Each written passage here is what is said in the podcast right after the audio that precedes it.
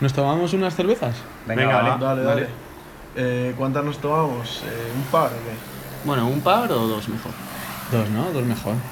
Oye, pero yo luego tengo que hacer gestiones. Me quedo lo que duran dos birras.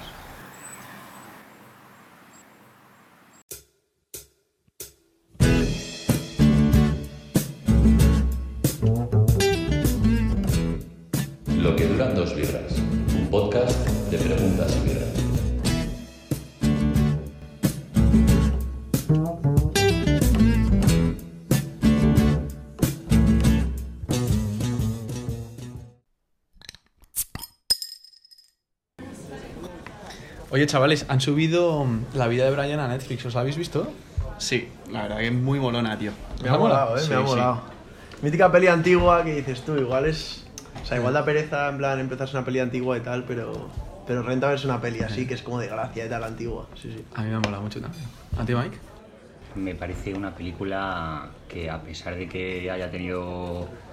eh, tenga bastante tiempo, la sigues viendo... Bueno, yo me la he visto como tres veces y me sigo descojonando cada ¿Tres vez que la veces veo. tú? Sí.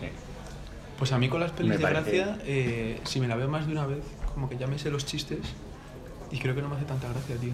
Ya, es normal. Hay veces que incluso, en plan, yo siento que pillas más los chistes, en plan. O sea, como que los pillas, incluso los rememoras y los chistes que te hacen más Ya. gracia y tal, a mí me Como que te la gracia. esperas, ¿no? Yo sí, yo la vida de Brian me la he visto dos veces. La o sea, a ver, me ha hecho gracia siempre. La primera vez me hizo gracia, pero la segunda me ha hecho mucho más gracia porque además, cuando ves las- una peli una segunda vez, entiendes un poco más. O sea, ya sabes de lo que va, por lo cual te puedes Ya. centrar un poco más en el detalle. Es la broma, sí. Y Bueno, a y- mí me ha hecho mucha gracia. Y que al final tú estás viendo una peli y no estás siempre 100%. Entonces hay bromas Ya, que te engancha, saltas es y verdad. retomar. Es verdad, luego te das cuenta de otras cosas. Eso mola, ¿eh? Sí. Que, mm, y, y qué gags os han molado más?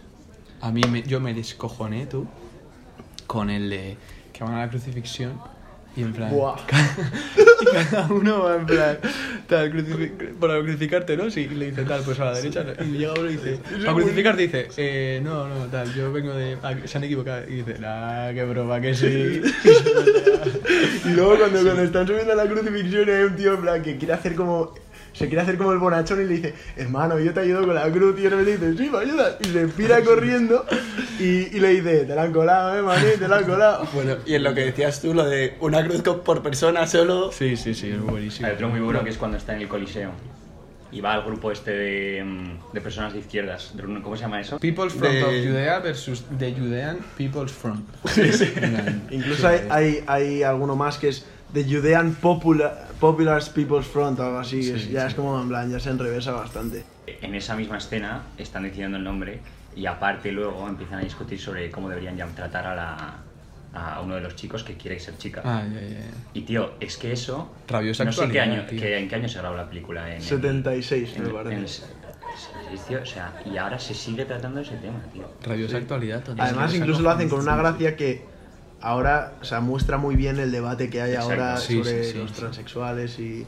Pues esto que decías Porque de... la broma es que defiende el derecho a un hombre a tener hijos. Claro, claro, claro, claro. Pero un hombre no puede tener hijos. Claro, claro, claro. Es curioso. La verdad que tiene, tiene, yo creo que la película tiene mucha gracia porque además de, obviamente, los Monty Python son un grupo, o sea, unos cómicos que tienen, o sea, que son aclamados internacionalmente y tal, pero la película es curiosa porque trata temas de actualidad, digamos, de hoy en día, como por ejemplo puede ser los transexuales o puede ser, no sé, eh, el tema del, del control social con la religión y tal. Desde hace 50 años, que dices, es increíble, bueno, 50 igual me pasa, pero es, es increíble No es fuerte. em, como una película tan antigua, entre comillas, puede tratar temas que aún siguen siendo tan claves hoy en día. Y más que se han vuelto más claves en los últimos cinco años. Mm. Que está que no sé para de hablar de eso, vaya.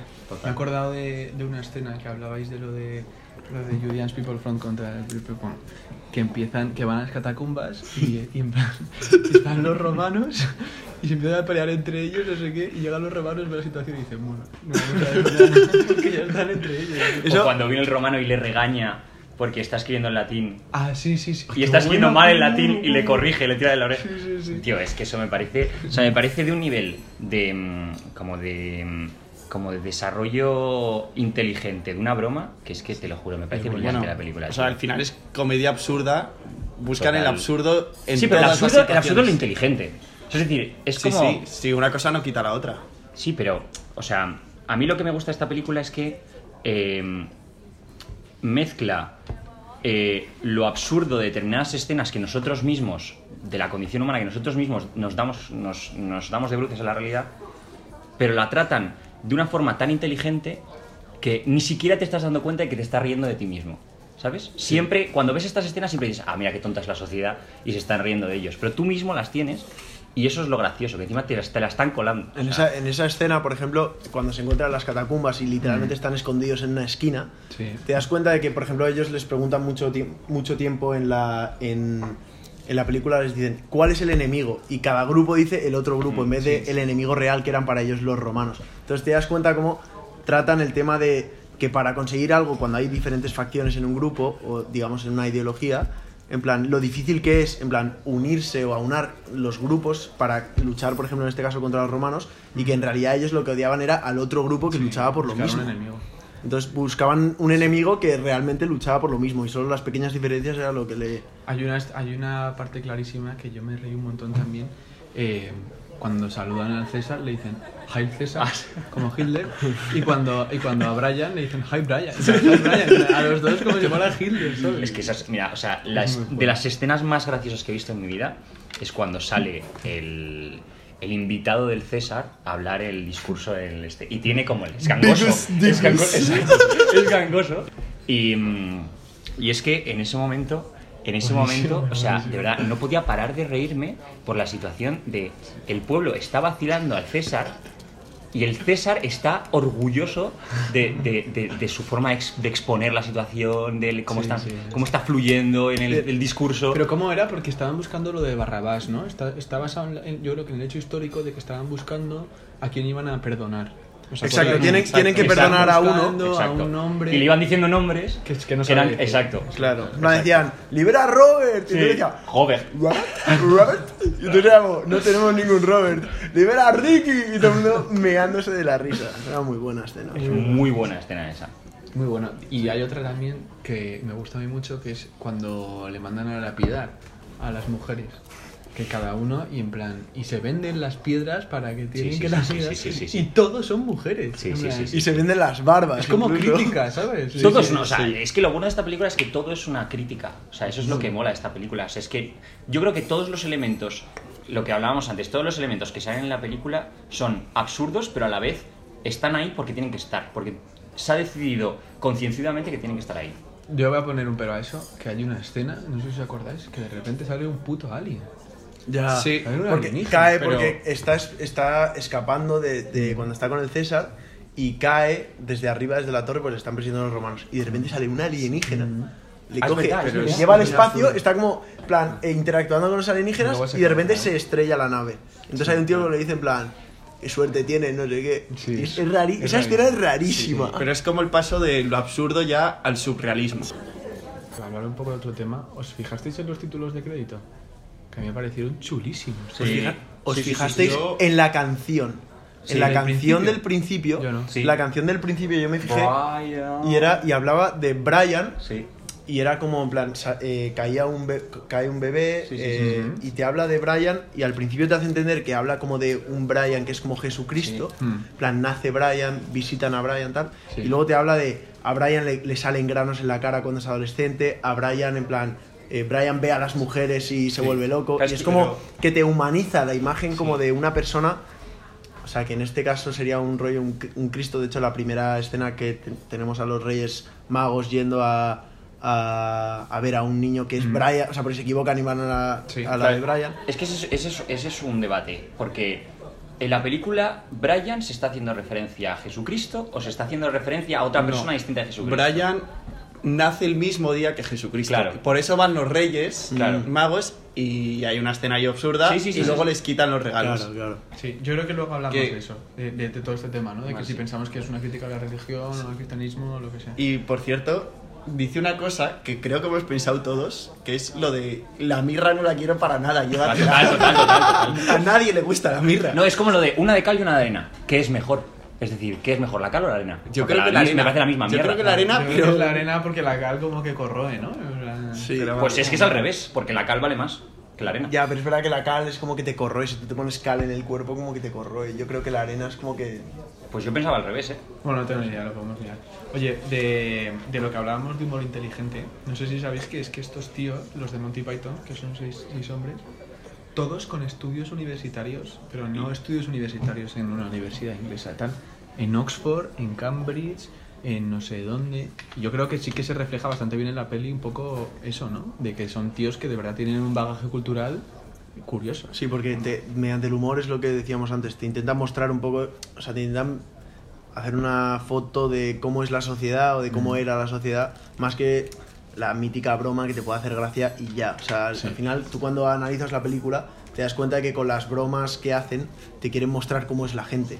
Cuando hablamos de las disputas entre grupos, te quieren mostrar lo difícil que es conseguir algo si tienes disputas entre grupos, cosas que son, o sea, que son inteligentes y que no solo se quedan en la mítica broma y luego se olvida. Si os fijáis, ahora en todas las películas de Gracia hay bromas de golpes, de una- un balonazo en los huevos, esas cosas. Y en esta película es de las pocas comedias que no he visto nada de eso. Ya, pues. que que es amor, o sea, es humor que puede hacer gracia, ¿eh? Sí. Perfectamente. Sí. Pero ni una broma de eso. Y me sorprendió. sí. Yo he de decir que mm, catalogar la vida de Brian o los Monty Python como humor inteligente me parece caer en un error, porque precisamente ell- ellos a sí mismos no se, casa- no se catalogarían nunca A mí también. como No, humor no- inteligente. No sé si la palabra es humor inteligente. Lo que quiero decir es que parece. Es un poco lo que decía Jorge. La película no solo, digamos, en plan, quiere hacer gracia, que también, porque obviamente quiere hacer gracia, pero es verdad que lo hacen, digamos. O sea, al final los buenos comediantes, eh, según mi opinión, no son solo los que te hacen gracia, sino los que te hacen gracia y te ves identificado o ves algo de la sociedad identificado en el comediante, o en el monólogo, o en, o en la charla. De esto que dices, en Inglaterra hicieron hace años una encuesta sobre los mejores cómicos eh, ingleses de toda la historia. Y este hombre, uno de, bueno, que es como el, el principal Monty Python, que se llama John Cleese, quedó segundo. Si vosotros tuvierais que hacer de España, en plan, mejor cómico de la historia para vosotros, o tres mejores, ¿quién diríais? Bueno, yo de la historia no puedo decir. No, claro. Porque- no, es verdad, porque no conocemos a Gila, no tenemos... Bueno, y como- porque te pones un monólogo de una persona del siglo XX Claro, porque el humor cambia, es cierto. Pero si ahora tuvierais que decir un cómico de. un top 3 de cómicos que os hacen reír. Pues, a ver, yo diría Berto Romero, seguro. Y me tengo que pensar algún otro. ¿Vosotros? Yo de, o sea, yo no sé tanto, yo sé que vosotros seguís más todo el panorama ma- De comedia. actual de comedia y tal, yo no lo sigo tanto. Yo desde pequeño he sido muy, digamos, muy fan del club de la comedia y tal.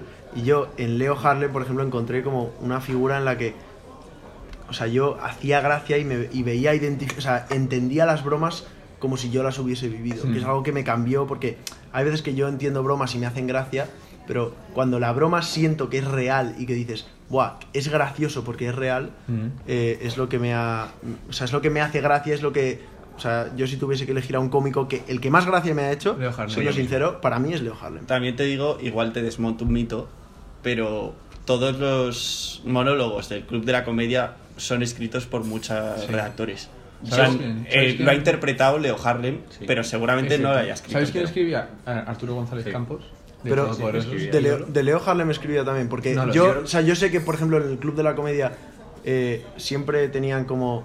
En el cartel del Club de la Comedia, yo que lo he visto mucho, eran siempre un par de famosillos, rollo alguno de la que se avecina y tal, y de repente te metían un buen comediante tipo Ernesto Sevilla, que mi madre, por ejemplo, trabajó con Ernesto Sevilla y hacía él los monólogos para los anuncios. Y yo, eso lo tendría que investigar, ¿eh?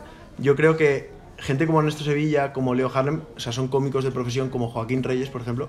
Yo creo que esa gente se los escribe, los tendría, lo tendría que investigar. Luego que- siento que los actores, que tienen Se monólogos que no son demasiado graciosos a mi parecer, pero tienen algún chascarrillo que puede hacer gracia, yo creo que es el mítico monólogo escrito. No, o sea, pero es que es. O sea, yo creo que están todos. O sea, claro, obviamente se involucrará más eh, este Leo Harlem, pero yo creo que todos son escritos por redacción. Yo estoy de acuerdo. Yo Por creo que no. Y, creo que a- no. por ejemplo, a Berto Romero el consultorio no se lo hace todo él tampoco. No, no, no. Si el equipo de guionistas. de Claro, un es que son unos guionistas es que, que están por detrás, pero que son buenísimos y nadie se sabe sus nombres. Sí, pero por ejemplo, cuando ves que el mítico monólogo del famosito es malo, que la broma es mala, o sea, que la broma no te.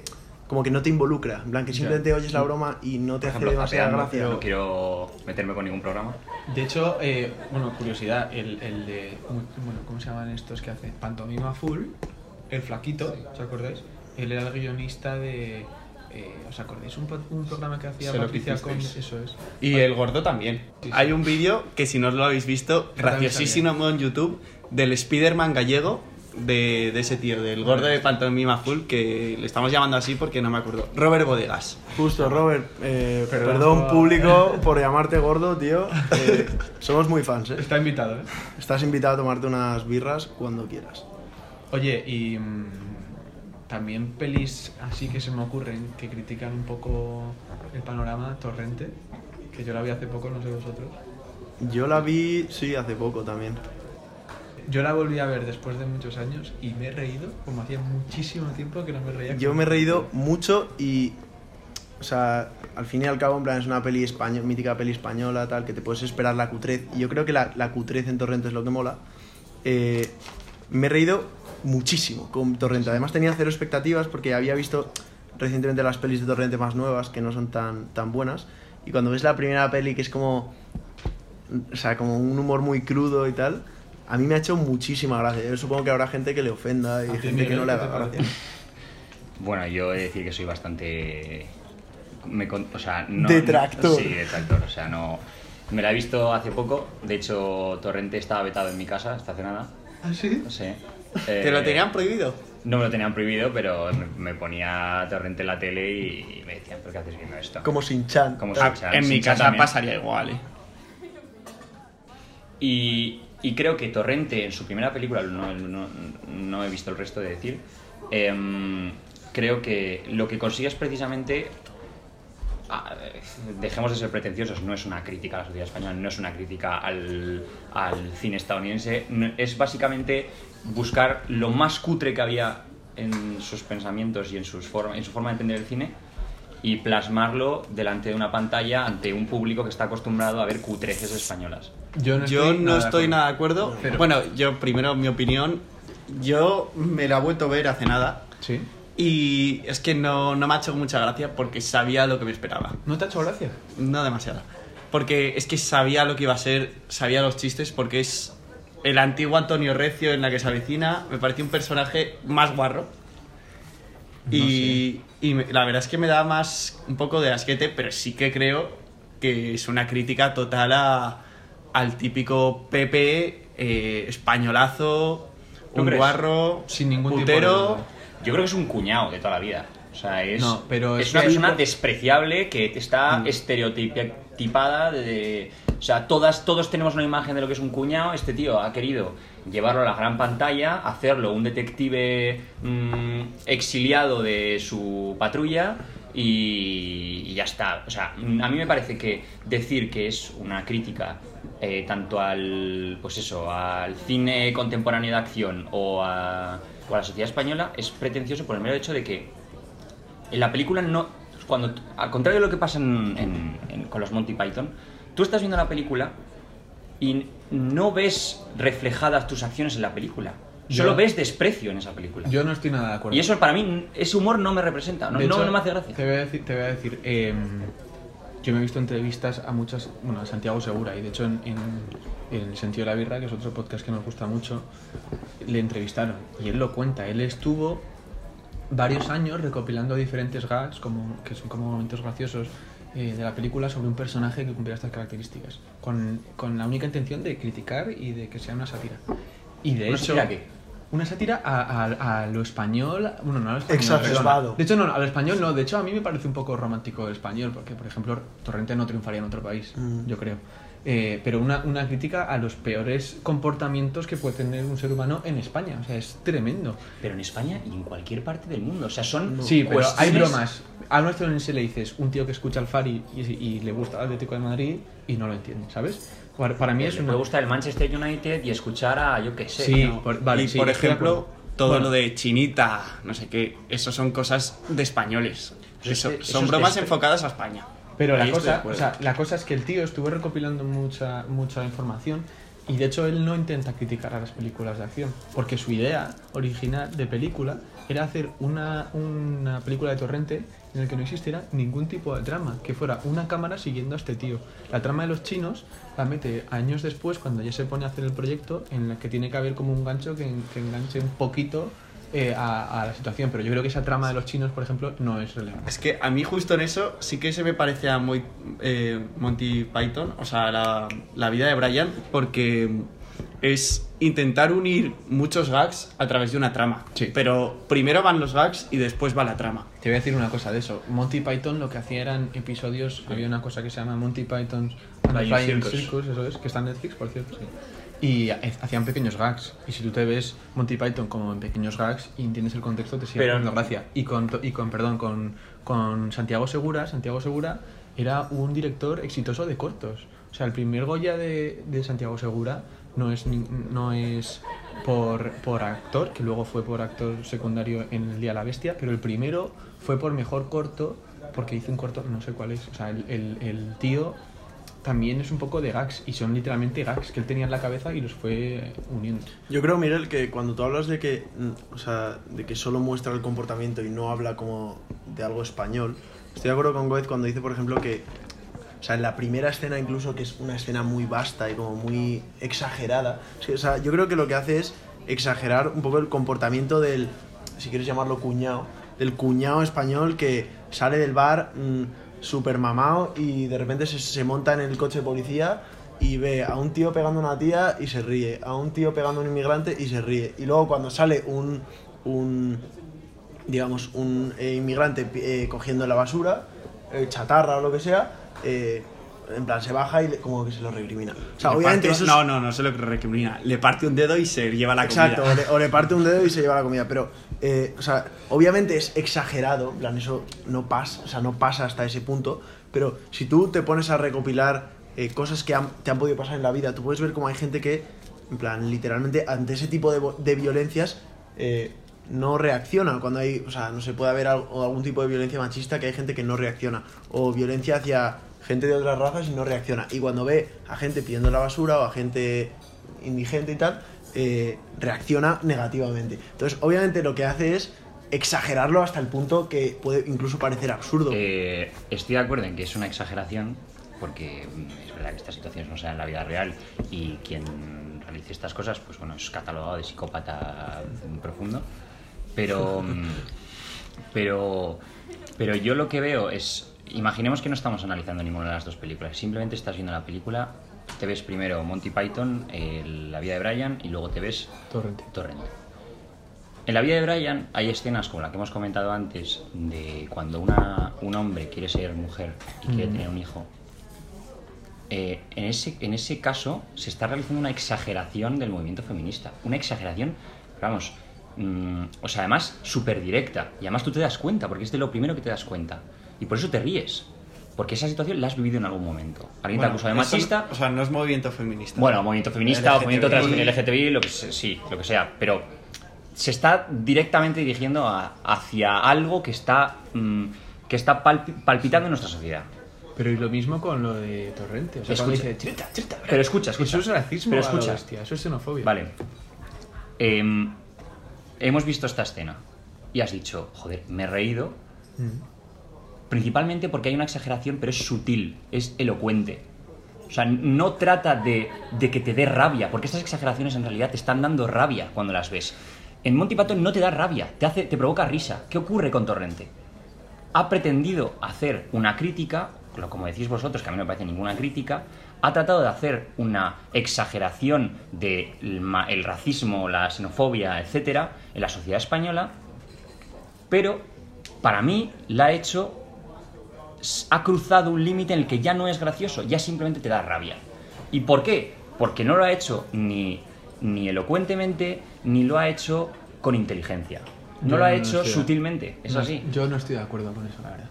Pero vamos, que cada uno tiene su opinión. De hecho, para, para que os hagáis una idea, hasta los propios actores de la película, la chica que hace de Amparito, no sé si os acordáis del personaje, que hace como de tía buena, no sé qué, se llama Neusa Sensi, Y la chica dijo hace un par de. Bueno, la mujer dijo hace un par de años o el año pasado que se arrepiente de haber hecho la película y de haber trabajado con esto por, por, un- por la imagen que daba. En mi opinión, todas las imágenes que dan es al revés, no, no es una apología del facha y del machismo, es al revés, una crítica O sea, a lo es, es un poco lo que. O sea, Miguel va un poco en esa línea cuando dice que el facha, o el facha, no queremos decir el facha, pero el. El, el- el- Sí, el- el machista, estereotipo de, sí. de- de español antiguo, machista, Ujú. eh, sucio, eh, eso lo que te quiere provocar un poco es rabia, es lo que tú dices en el sentido de eh, lo que dice Goez. O sea, no, o sea, la que queda mal, o sea, no queda mal Amparito en la peli, queda mal Torrente. Torrente.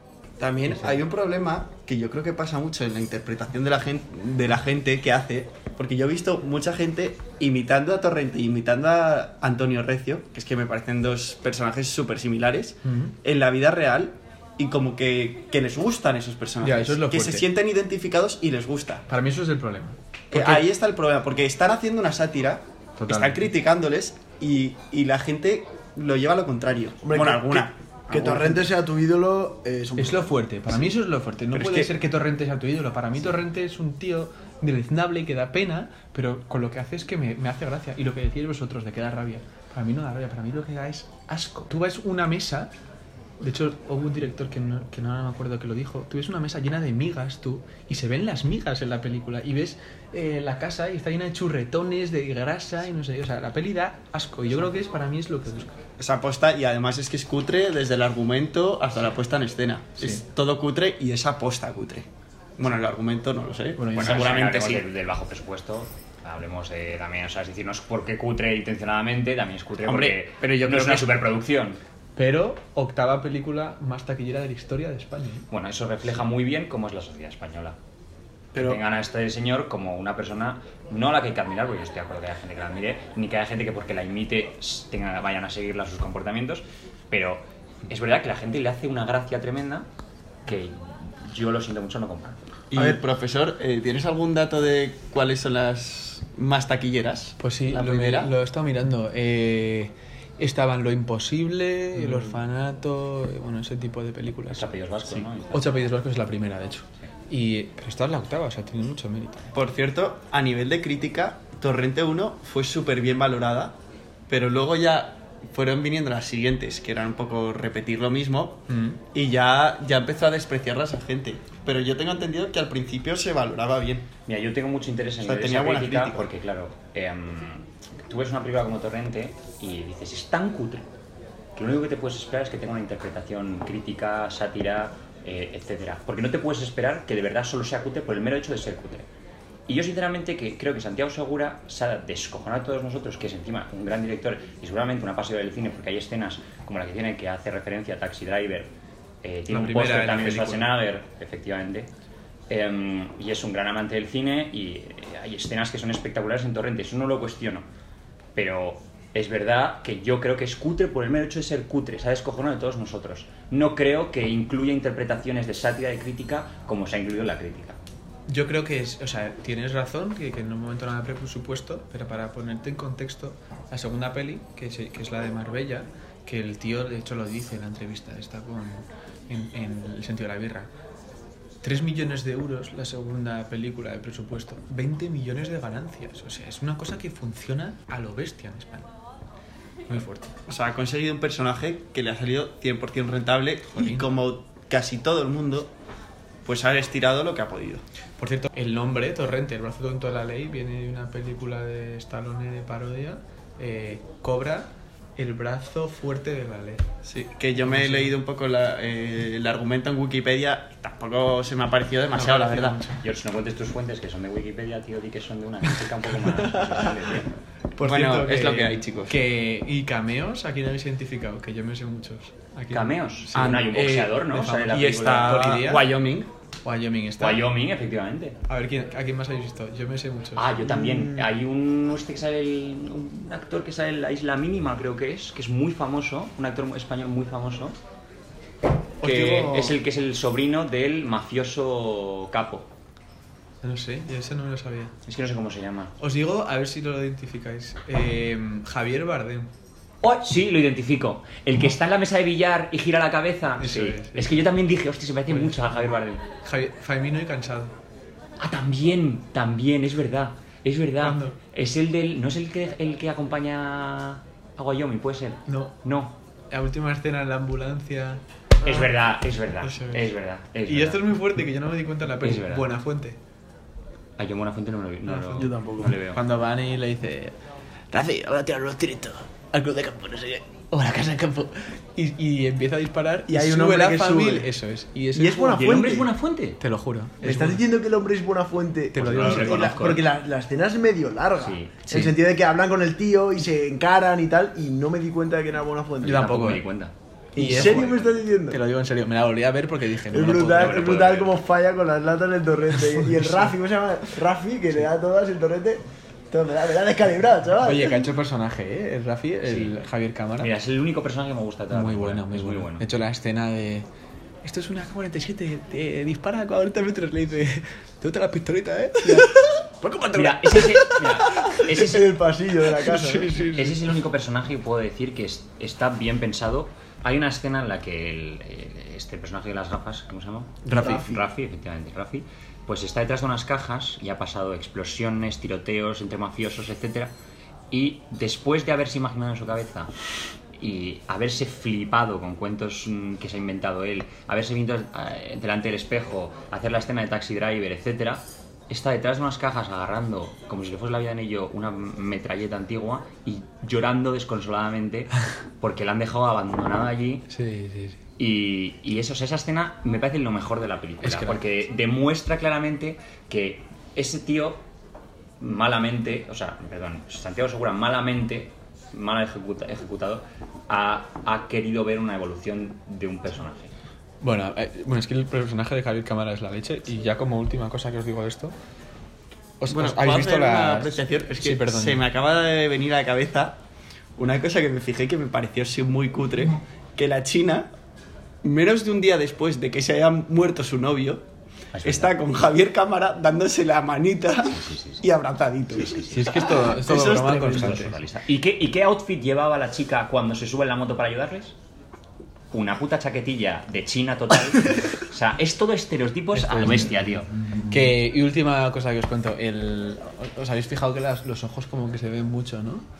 En, eh, a, a Rafi, que los tiene como muy grandes con las gafas. Tiene Sí. lupas y nada, sí, sí. Pues eh, para que fuera una cosa que él pudiera ver bien, él dice que es, me vi una entrevista que por cierto la recomiendo total, que se llama Santiago Segura y Javier Cámara reaccionando a Torrente como por la conmemoración de fotogramas, que es una revista cinematográfica, pues tal. Bueno, y cuentan que para que se fueran así los ojos, eh, el tío tenía como, yo qué sé, 10 dioptrías. Entonces hicieron como menos 10 dioptrías para que se viera con como para que viera bien, ¿sabes? Y de hecho la escena de Torrente que de Buenafuente que comentábamos, él no veía, estaba disparando y no sabía que disparaba. bueno, ¿qué? ¿Nos tomamos otra birra? Venga. ¿Te apetece? Sí,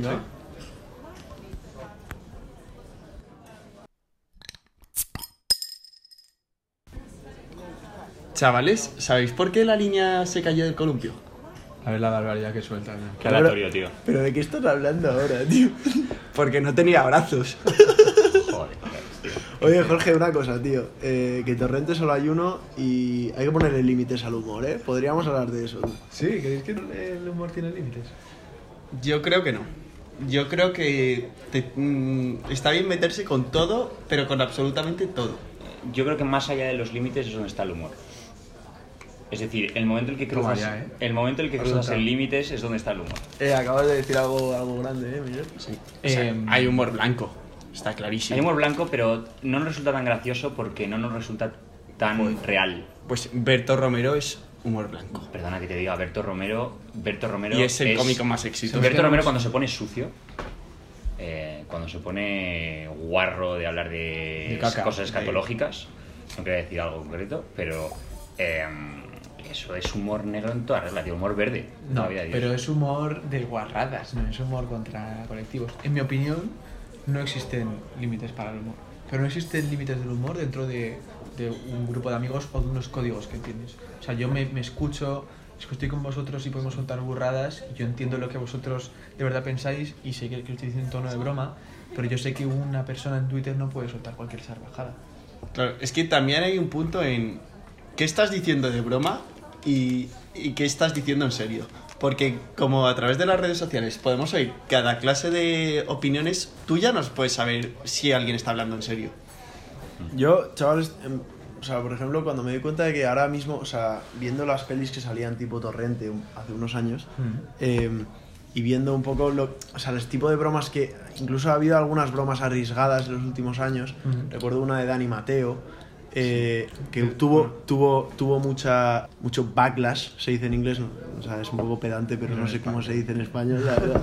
Eh, pero así como mucha repercusión eh, mala. Eso da mucho asco. da mucho asco, sí, sí. mucha rabia. Eh, pero, entonces, o sea, ¿creéis que el tipo de humor, antes que estábamos hablando del torrente y tal, ¿creéis que eh, películas tipo torrente o, por ejemplo, La vida de Brian, que se meten con el cristianismo y que hay, o sea, hay colectivos que obviamente les puede molestar si no entienden la peli como la hemos entendido nosotros, ¿creéis que podrían estrenarse ahora, en el siglo XXI, estas películas? Pues mira, yo dos cosas. La primera es sí, porque yo creo que todo lo que sea una crítica, porque para mí son puras críticas, es sí. Y la segunda es que has dicho de anticristiano, eh, para mí no es nada anticristiano.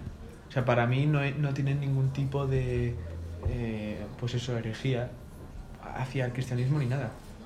De hecho, como comentábamos antes, son dos personas diferentes que viven una vida diferente, que no es Jesucristo, sino que es otro desarrollo de su vida por otro lado. Para mí, y no para mí, sino porque yo, o sea, hay una entrevista en- a los Monty Python con, con el arzobispo de Canterbury, eh, que el arzobispo de Canterbury se pone súper serio y les empieza a decir que es herejía y no sé qué. Y ellos de lo que hablan es que al revés, que ellos lo que critican es la sociedad del momento y la religión. O sea, la crítica a la religión es muy bestia. Lo que hemos hablado antes de Hail, Hail Jesucristo. Se le cae una, una alpargata a Brian, ¿os acordáis? Y ya es la santa alpargata. Se dice, iros de aquí y, y lo hacen. Una- O no soy el Mesías y todos, "Eh, sí que es el Mesías. Y de repente dice, sí soy el Mesías. Por fin lo dice que es el Mesías, ¿sabéis? Claro, pero por ejemplo, en ese caso, yo me acuerdo, eh, hay un momento que se, se tiene que escapar, que están entrando los romanos a la casa, y el tío como que se deja caer desde un balcón, y de repente como que, eh, digamos, como que tira al otro predicador que estaba predicando Sí. como en un altillo, Me acuerdo. y ¿no crees que puede criticar ahí como, no, no tanto a la religión, sino como al seguidor religioso, al, al, al religioso que por ejemplo puede decir...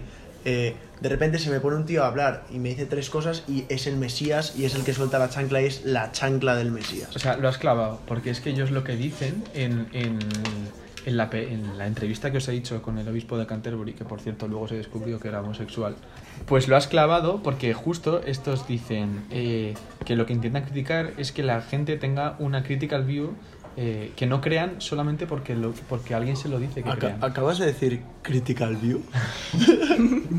Vale, perdón. Pero lo que decías. O sea, es justo lo que tú decías. Ellos intentan criticar eh, las personas que creen por creer y que no se plantean el cristianismo. Claro, Ellos no son ento- anticristianos. entonces, eh, eso, o sea, yo- a- antes, o sea, la pregunta realmente que yo he lanzado era que si se podrían estrenar en 2021. Tú has En mi dicho opinión, sí, sí. Y yo creo que también, ¿eh? Pero, eh, o sea, viendo que lo que quieren criticar es a, al- a la persona que es religiosa sin, digamos, pensárselo mucho y simplemente cree por, casi por inercia, ¿no crees que habría un gran grupo de, cristianos de cristianos o de islamistas o de budistas o de lo que fuese, de cualquier religión, que pudiesen sentirse identificados y por lo cual ofendidos con ese tipo de, de- de- de estereotipo de religioso, de decir, o sea, eh, este religioso se le ha caído la chancla y literalmente cree en la chancla como un estandarte religioso. De hecho, ocurrió. Había monjas prohibiendo entrar a la sala a, a personas a ver la vida de Brian. Lo mismo que ocurrió con Jesucristo Superstar, que luego hay ahora eh, grupos religiosos que, que cantan las canciones de Jesucristo Superstar. Pero yo creo que es eh, saber amoldarse a la época. Em, yo voy a volver al tema de antes, eh, que era si se podían estrenar o no. Y, mm, y yo he de decir que en vez de centrarnos en estas dos películas, que son muy interesantes para analizar, también, por ejemplo, analicemos eh, los series de dibujos animados que están saliendo actualmente.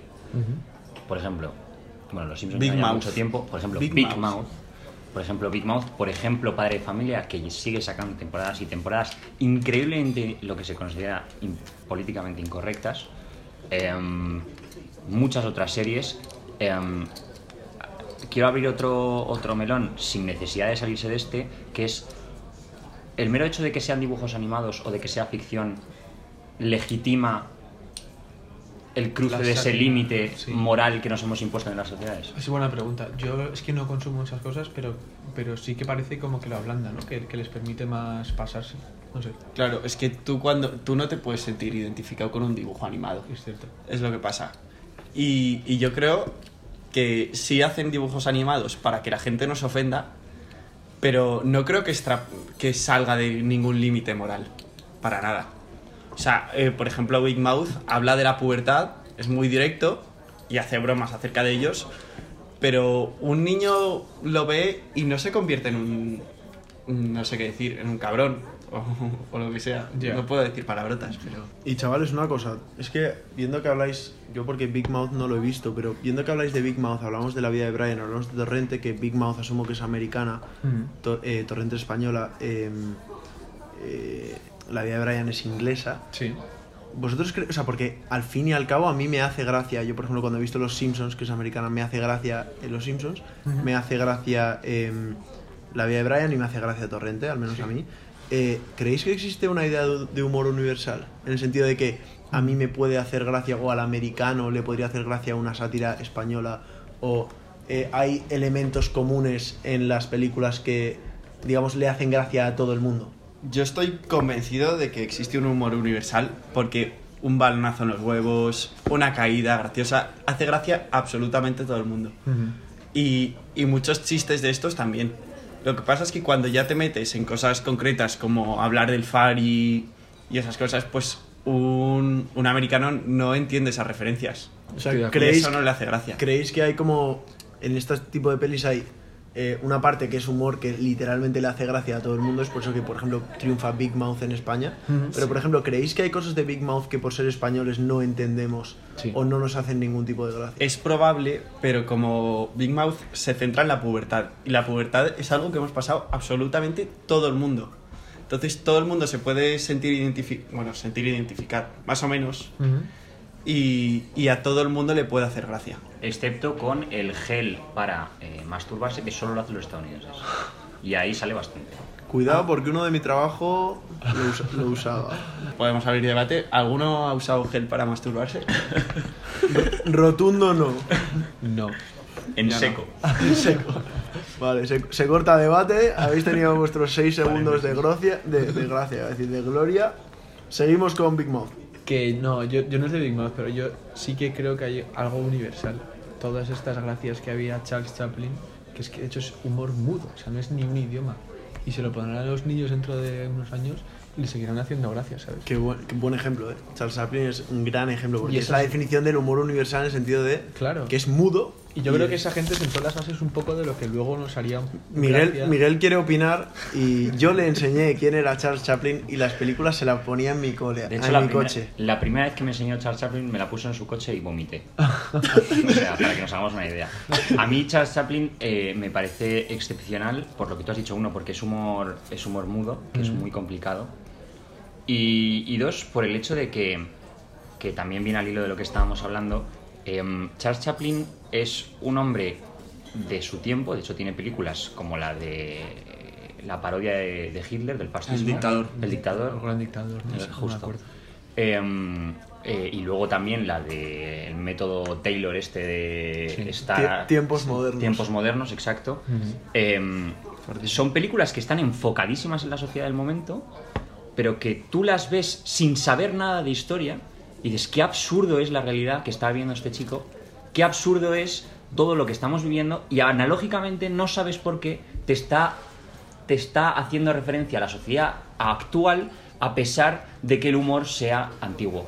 Y os voy a decir más, o sea, lo que decíamos de Torrente, que utiliza cosas como súper locales, ¿no? Oliver Stone, que es. No voy a soltar aquí facts de, de tío coñazo. Le gustan los creo- facts. Pero yo creo que molan, ¿no? No sé quién es. Oliver Stone es el, que, el, el director que dirige JFK. No la he visto. Muy buena, ¿eh? Son tres horas, pero es, es- es muy buena. Pues este tío le pidió, dicen que le pidió a Torrente hacer una adaptación de Torrente a Estados Unidos, porque hay bromas que se escapan, pero es que lo que has dicho tú antes, o sea, si en vez de coger el Atlético de Madrid, coges El Manchester Los- United. el Manchester United y coges en vez de eh, en- eh, una chinita en España, coges a un indio en Inglaterra, son cosas en vez adaptables. Fari coges a The Strokes, Claro, pues ese tipo de cosas eh, son adaptables. Y yo sí que creo que, que es- ese, eh, con ciertas excepciones más, más específicas, sí que existe un humor universal. Y ya, y ya para terminar con esto, o sea, os voy a leer una frase de Berlanga, que es un, bueno, seguro que lo conocéis, un director súper famoso español que también hacía un poco comedia, crítica de la, la- pues eso, la personalidad española, la escopeta nacional. bienvenido. Mr. Bienvenido. Mr. Marshall. Mr. Marshall. Em, y dijo, la película contiene un gag genial que define a la perfección el, el- el carácter español. Acodado en la barra del bar, Torrente se hurga los dientes con un palillo que vuelve a dejar en el palillero. O sea, ese tipo de bromas igual en Estados Unidos no hace gracia, pero en España el palillero mítico de bar, de plástico, guarro, sucio, eh, pues son bromas que hacen gracia en España. Y es lo que tú has dicho, son cosas locales que dentro de un humor universal siguen funcionando para cada territorio. Exacto, que dentro de un estereotipo general, tú al final usas el estereotipo que más se adapta al personaje del país. Eso es. Eh, en relación a lo que acabas de decir, también me parece muy interesante ver eh, a, mm, eh, la película, por ejemplo, de, de Bruno o de, No lo he visto. De- las de Sasha Baron de Cohen. Sasha Baron Cohen, efectivamente, de Bruno Borat, o sí, de. Borat, efectivamente. Y es que es verdad que se da un patrón en el humor. Pues ya, déjame interrumpirte súper rápido y ahora sigues. La, la adaptación que iba a hacer Oliver Stone de Torrente la iba a interpretar Sacha Baron Cohen, dicen. Pues ahí. te, te dejo continuar. Que eso, yo creo que veo un patrón. eh, es verdad que obviamente los estereotipos son locales y no te puedes enterar de todos los estereotipos que hay en el, puto planeta porque es imposible. Pero, mm, pero es verdad que hay un prototipo en el humor que es eh, el humor de el humor de absurdizar a un personaje típico de la sociedad. Pero es que hay algo que a mí me, me- resulta, y por hacer una comparación entre la película que estás analizando, Torrente, mm, y Borat, que es algo que sí hace eh, Sasha Baron Cohen bien y hace algo eh, segura mal, que es, em, a en mi opinión, todo esto es en mi opinión, obviamente. Em, No solicitada, ¿eh? Muy solicitada, sí. No No solicitada. solicitada, no solicitada, vale. Em, eh, Sacha Baron Cohen consigue que no sea el propio personaje el que tenga que decir las barbaridades que dice, sino que sea la sociedad la que dice las barbaridades que él quiere que digan. Es decir, si tú te fijas, a pesar de que parezca que está planeado y que es un guion, eso en realidad son entrevistas reales. Es decir, esos- esas personas luego, sí, luego denunciaron a Sacha Baron Cohen. Sí, sí, sí, sí. Depende de la película. O sea, bueno, estoy hablando de Borat. Yo estoy hablando de Borat. O sea, en Borat, eh, la única persona que sabe que es una película es Sacha Baron Cohen y el cámara. Efectivamente. Y, por Ah, sí. ejemplo, hay un momento que, Ah, por no ejemplo, le pone la- una bolsa es en la cabeza. Yo creo que es un falso. Yo creo que eso es. ¿Estáis seguros? Estoy segurísimo. Eh, la- el único que lo sabe es la- el cámara y me parece que otro más, no sé, otro que Sí. acompañaba, una ayuda de cámara o algo así, y, y Sacha Baron Cohen. Y hay un momento en la película le pone una bolsa a, a Pamela Anderson. Tú cuando ves la reacción de Pamela Anderson, imagínate que está un tío grabando un documental y te pone una bolsa en la cabeza, o sea, es que lo debes de flipar. Es brillante, porque es que Sacha Baron Cohen consigue que sea la propia sociedad estadounidense la que se critique a sí mismo. Es decir, sea la que se, se, de- se- se- o sea, se está representando a sí misma y el señor es una mm, exageración de todo lo que despreciamos. Y en realidad lo que nos estamos despreciando somos nosotros mismos. ¿Qué ocurre? Torrente no consigue esto, porque Torrente tiene un personaje al que quiere humillar a Saco. ¿Y qué, qué- qué ocurre? Que tú al que único que desprecias a saco es a Torrente, no desprecias a la sociedad española. Por eso creo que no es una buena crítica a la sociedad española. Me parece súper curioso lo que has dicho de Borat y me lo voy a ver, pero, pero no estoy de acuerdo con lo que sigues diciendo. Pero bueno, son opiniones. Y ya yo creo que para. para porque yo ya voy un poquito. ¿No? Para terminar. Eh, hemos hablado mucho de que nos parece que Monty Python hace un humor inteligente. Y sin embargo que lo de Torrente es un humor básico. Y nos parece que eso es menospreciar al público. O sea, Torrente es de las películas que más ha recaudado en España. No puede ser que toda España sea estúpida. ¿No creéis que estamos menospreciando Es que- público de esa manera? ¿Qué es el humor, humor inteligente? Eh, currarse mucho las bromas, llegar hacia más gente. Claro, si no tienes esa definición, Yo lo que creo es el humor inteligente, lo que, o sea, lo que yo creo que la gente entiende por humor inteligente es el humor que no necesariamente tiene que hacerle gracia a todo el mundo, pero que muestra más que la, que la broma de fachada, en el sentido de tú tienes una broma y la broma además te muestra algo por detrás. Que tiene un trasfondo. vaya. Exacto, tiene un trasfondo. La mítica broma que se queda en la broma, un pelotazo en los huevos, como decía Jorge, es una broma que es la definición de humor no inteligente. O sea, te pega un pelotazo en los huevos, el tío reacciona y te duelen mucho los huevos y tú te ríes. Eh, determinar cuál es mejor y peor es caer en un error de concepto, porque en ese momento estás determinando cuál te gusta más y cuál te gusta menos. Y no está, o sea, no, no necesariamente porque te guste más tienes que universalizar el concepto de qué es el humor que te gusta, porque el humor en realidad es subjetivo.